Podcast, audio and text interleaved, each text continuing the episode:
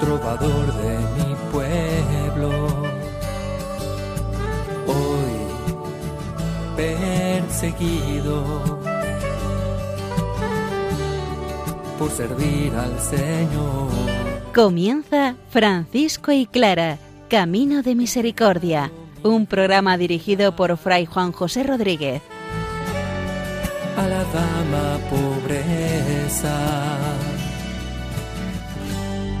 para poder estar más cerca de Dios. Yo, Clara. Un saludo de paz y bien, hermanos. Francisco y sus hermanos, con su forma de vida ya aprobada, vuelven de nuevo a Asís, contando y relatando lo mucho que el Señor les ha concedido por medio del Papa.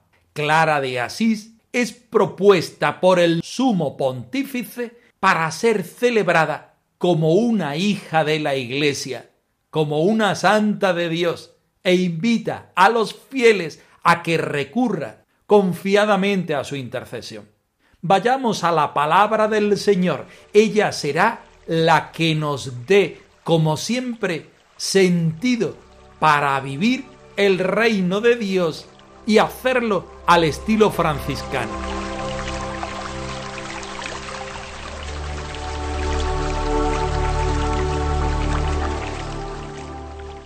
Del Evangelio según San Juan. Jesús, cansado del camino, se sentó junto al pozo. Era el mediodía. Llegó una mujer de Samaría a sacar agua, y Jesús le dijo, Dame de beber.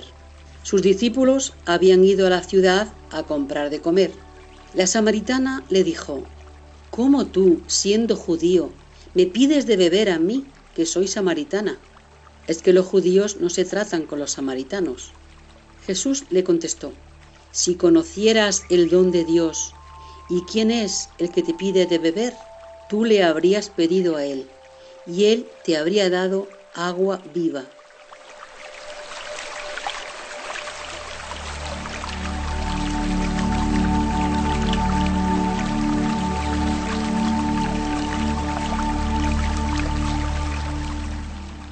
estudiamos la primera parte del capítulo 14 de la primera vida de Tomás de Celano.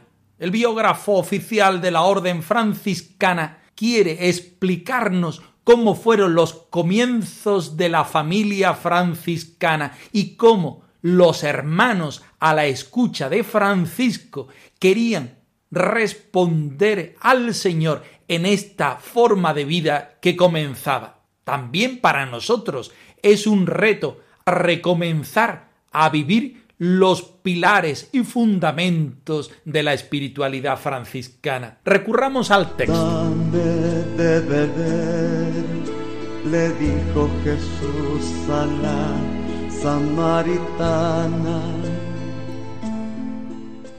San Francisco, con sus hermanos, pletórico de gozo por los dones y beneficios de tan grande Padre y Señor, dio gracias a Dios omnipotente, que ensalza a los humildes y hace prosperar a los afligidos. Inmediatamente fue a visitar el sepulcro del bienaventurado Pedro, y, terminada la oración, salió de Roma con sus compañeros, tomando el camino que lleva al valle de Espoleto.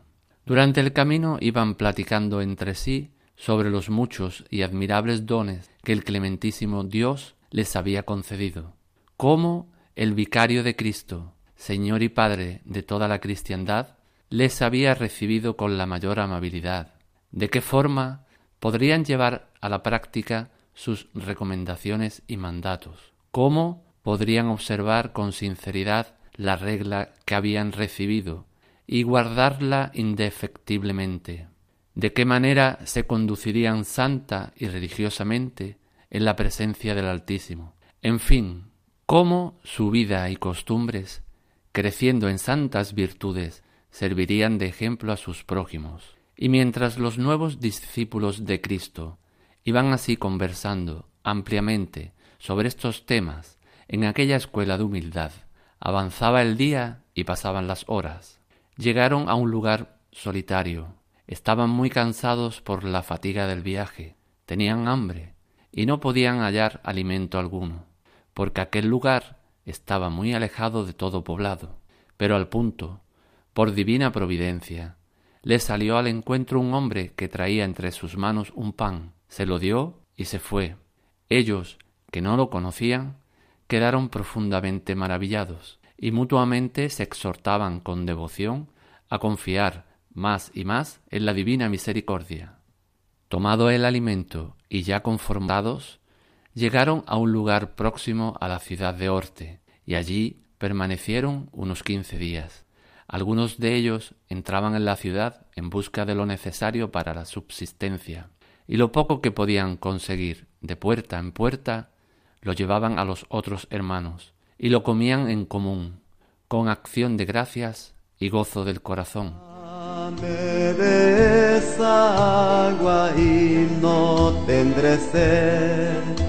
Así no tendré que venir a sacarla.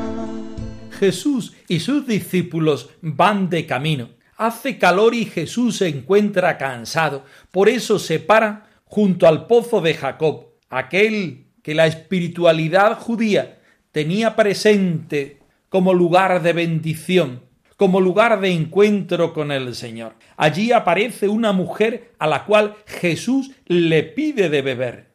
Mujer, dame de ese agua. Jesús espera, ruega, mendiga, dame de beber. Aquella mujer que llega allí, samaritana, nos representa a todos. Nuestras vidas son cántaros vacíos, aljibes agrietados. Nada ni nadie puede ser nuestro todo. Siempre tratamos de saciar la sed de nuestras más profundas aspiraciones de vida y de felicidad. Jesús, sin embargo, le pide a aquella mujer agua para ofrecerle posteriormente otra agua viva que salta hasta la vida eterna, que sacia nuestra sed y que se convierte en surtidor de gracia para todos y para siempre. Aquella mujer se convirtió en apóstol para la gente de su pueblo, como Francisco y sus primeros hermanos se convierten en apóstoles de Jesucristo. Pero todo está por hacer. Ellos vuelven por el camino quizá apesadumbrados por el calor, por la fatiga del camino, quizá por las dudas, y van haciendo su propia vida, se van confortando, Señor, ¿qué quieres que haga? Van pensando en cómo obedecer a Dios y a la Santa Madre Iglesia, cómo poner a funcionar todo aquello que el vicario de Cristo les ha aprobado. Cómo ser fieles a la Santa Madre Iglesia, cómo vivir el Evangelio de forma sencilla y fraterna. Y se paran en el camino, como Jesús se paró en el pozo de Jacob. Ellos sintieron como Jesús también les pedía ese agua para darles posteriormente ese agua que salta hasta la vida eterna.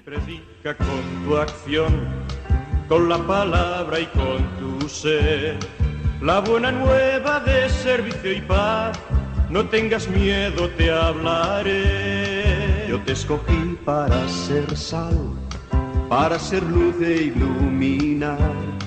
Que todos vean a mi Padre en ti, de los sencillos se hace ver. Señor Jesús, que confías en mí y me envías a ser luz y a ser señal. Señor. Y vamos escudriñando cada una de las expresiones y palabras del texto San Francisco y sus hermanos pletóricos, porque no se han salido con la suya, sino que han encontrado en la Santa Madre Iglesia la respuesta para entregar su vida por completo al Señor. Por eso se sienten pletóricos de gozo por los dones y los beneficios que tal Padre, el vicario de Cristo, el Santo Padre, el Papa, les dio, como mediación de Dios omnipotente que ensalza a los humildes y hace prosperar a los afligidos. Antes de salir de la ciudad eterna, ellos van a visitar, como cualquier peregrino, el sepulcro de San Pedro. Y terminada su oración, salieron de Roma, tomando el camino que lleva al valle de Espoleto. Por el camino iban hablando sobre los muchos y admirables dones que el Señor les había concedido por medio de la Iglesia en la persona del Papa. Habían sentido la paternidad del Señor por medio de su Iglesia, particularmente por medio del Santo Padre el Papa y de los cardenales. Sentían cómo el Papa había sido con ellos amable y ahora tenían que responder al Señor con todos aquellos dones que previamente el Señor les había pedido. Como podrían observar con sinceridad la regla que habían recibido y guardarla. Recordamos que este verbo, esta palabra, es para la espiritualidad franciscana una palabra clave, porque Francisco quiere guardar en su corazón aquellos dones y peticiones que el Señor le hace. Indefectiblemente, nos dice Fray Tomás de Celano, de qué manera se conducirían santa y religiosamente en la presencia del Altísimo, cómo su vida y costumbres, creciendo en santas virtudes, servirían de ejemplo a sus prójimos. Y mientras que iban así conversando ampliamente de estos temas y metiéndose dentro de la escuela de la humildad, avanzaba el día y pasaba las horas, hasta llegar a un lugar donde se sintieron cansados y descansaron, como el mismo Señor descansó relativamente ante el pozo de Jacob. sintiendo el viento, mirando al cielo, buscando a Dios.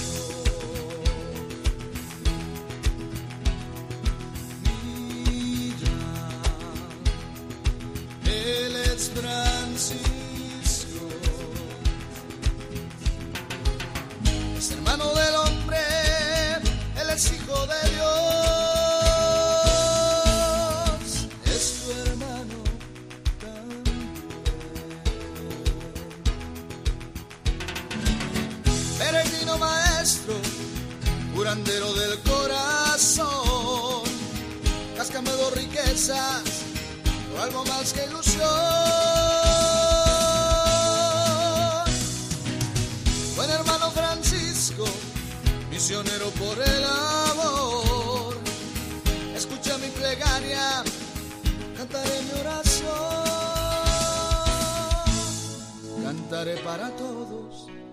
pediré por todos.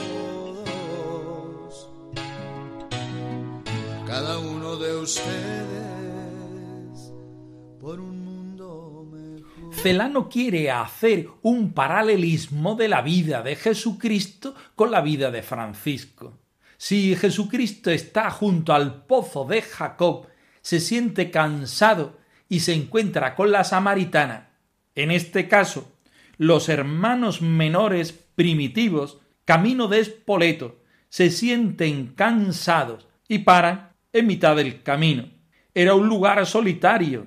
Estaban muy cansados por la fatiga del viaje, tenían hambre y no podían hallar alimento alguno, porque aquel lugar estaba muy alejado de todo poblado. Pero al punto, por la divina providencia, nos damos cuenta de esta expresión que creemos medianamente actual pero era utilizada ya por el biógrafo de San Francisco en el siglo XIII. Ellos, por la divina misericordia, le salió al encuentro un hombre que traía en sus manos un pan. Se lo dio y se fue. Ellos no lo conocían, pero quedaron profundamente maravillados y mutuamente se exhortaban con devoción a confiar más y más en la divina misericordia. Jesús está con ellos en el camino, porque Jesús se convierte en el camino, la verdad y la vida de todo cristiano, de todo franciscano. Ellos tomaron este alimento como si se tratara de la misma Eucaristía, y confortados llegaron a un lugar próximo a la ciudad de Orte, y allí permanecieron unos quince días. Algunos de ellos entraban en la ciudad en busca de lo necesario para poder comer, y lo poco que podían conseguir mendigando puerta a puerta, lo llevaban a los otros hermanos y lo comían todo en común, dando gracias y con gran gozo del corazón. Aquel lugar estaba desierto y abandonado, pero ellos no se sentían desiertos ni abandonados, sino que se encontraban al amparo, al auxilio de la divina misericordia que es Jesús mismo. También nosotros debemos hoy responder al Señor en el desierto de nuestra vida para que Él sea nuestro alimento, para que Él por medio de la Iglesia nos vaya diciendo en cada momento cómo responder más y mejor al Señor resucitado.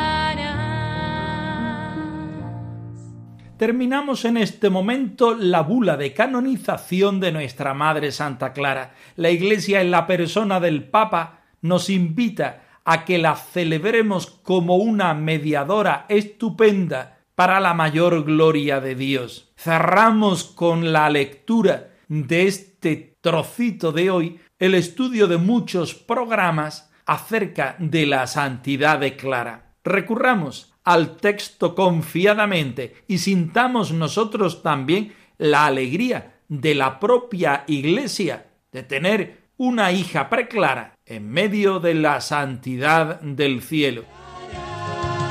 Más de repente se va tornando clara.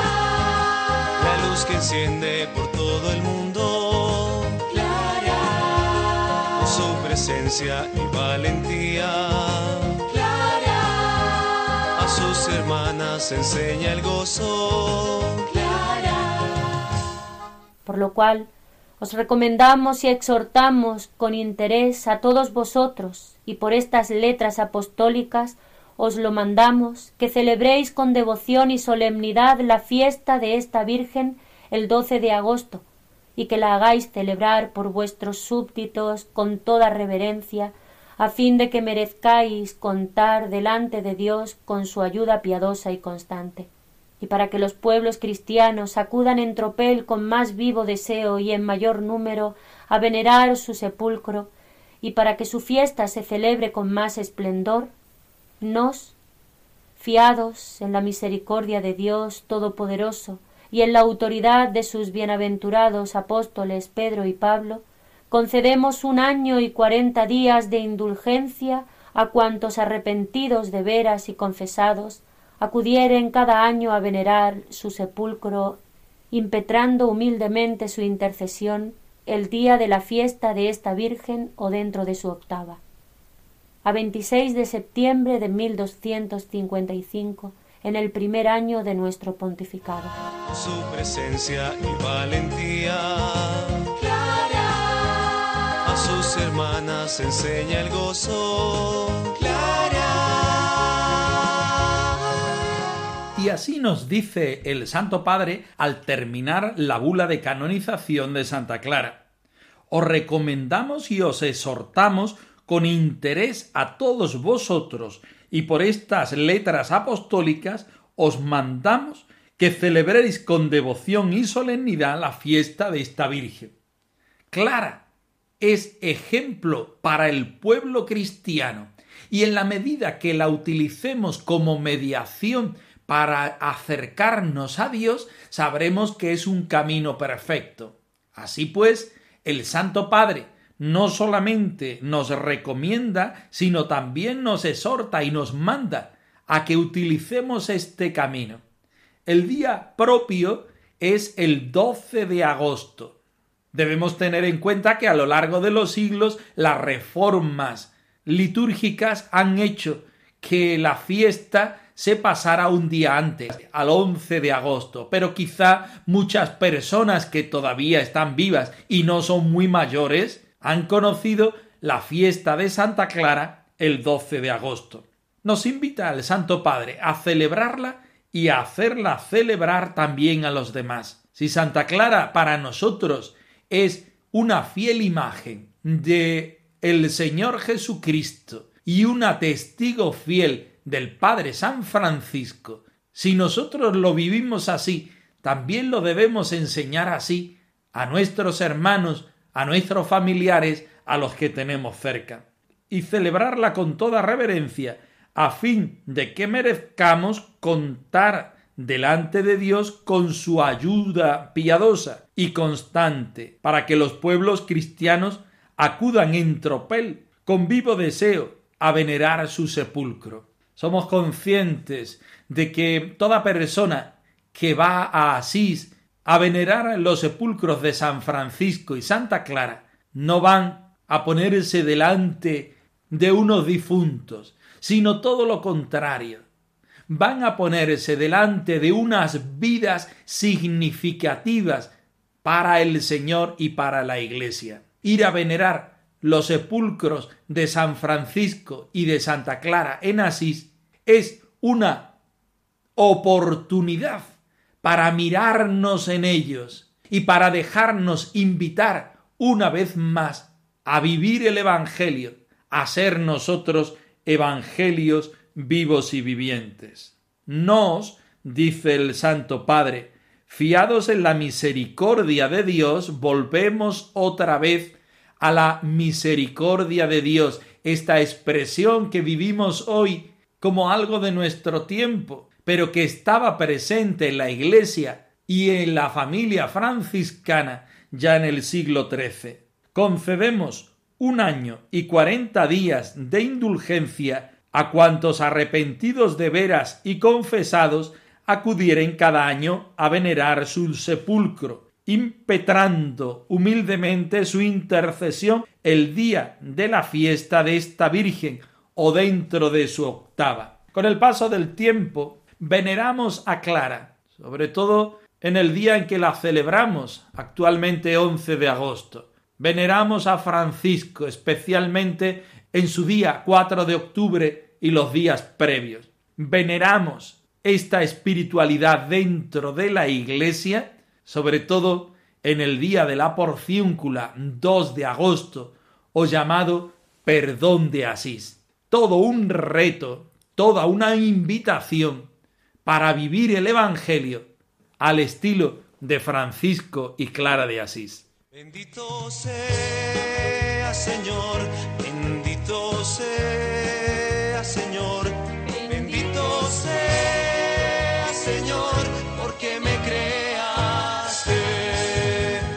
Bendito sea, Señor, bendito sea, Señor, bendito sea, Señor, porque me creaste.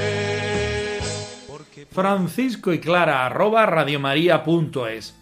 Os dejamos la dirección de nuestro correo electrónico por si queréis poneros en contacto con nosotros en algún momento. Nosotros nos despedimos, no sin antes ofreceros la bendición del Señor resucitado al más puro estilo franciscano. Que el Señor os conceda la paz y el bien, hermanos. Hoy perseguido por servir al Señor. Han escuchado en Radio María Francisco y Clara, Camino de Misericordia, un programa dirigido por Fray Juan José Rodríguez. A la dama pobreza, para poder estar más cerca de Dios. Yo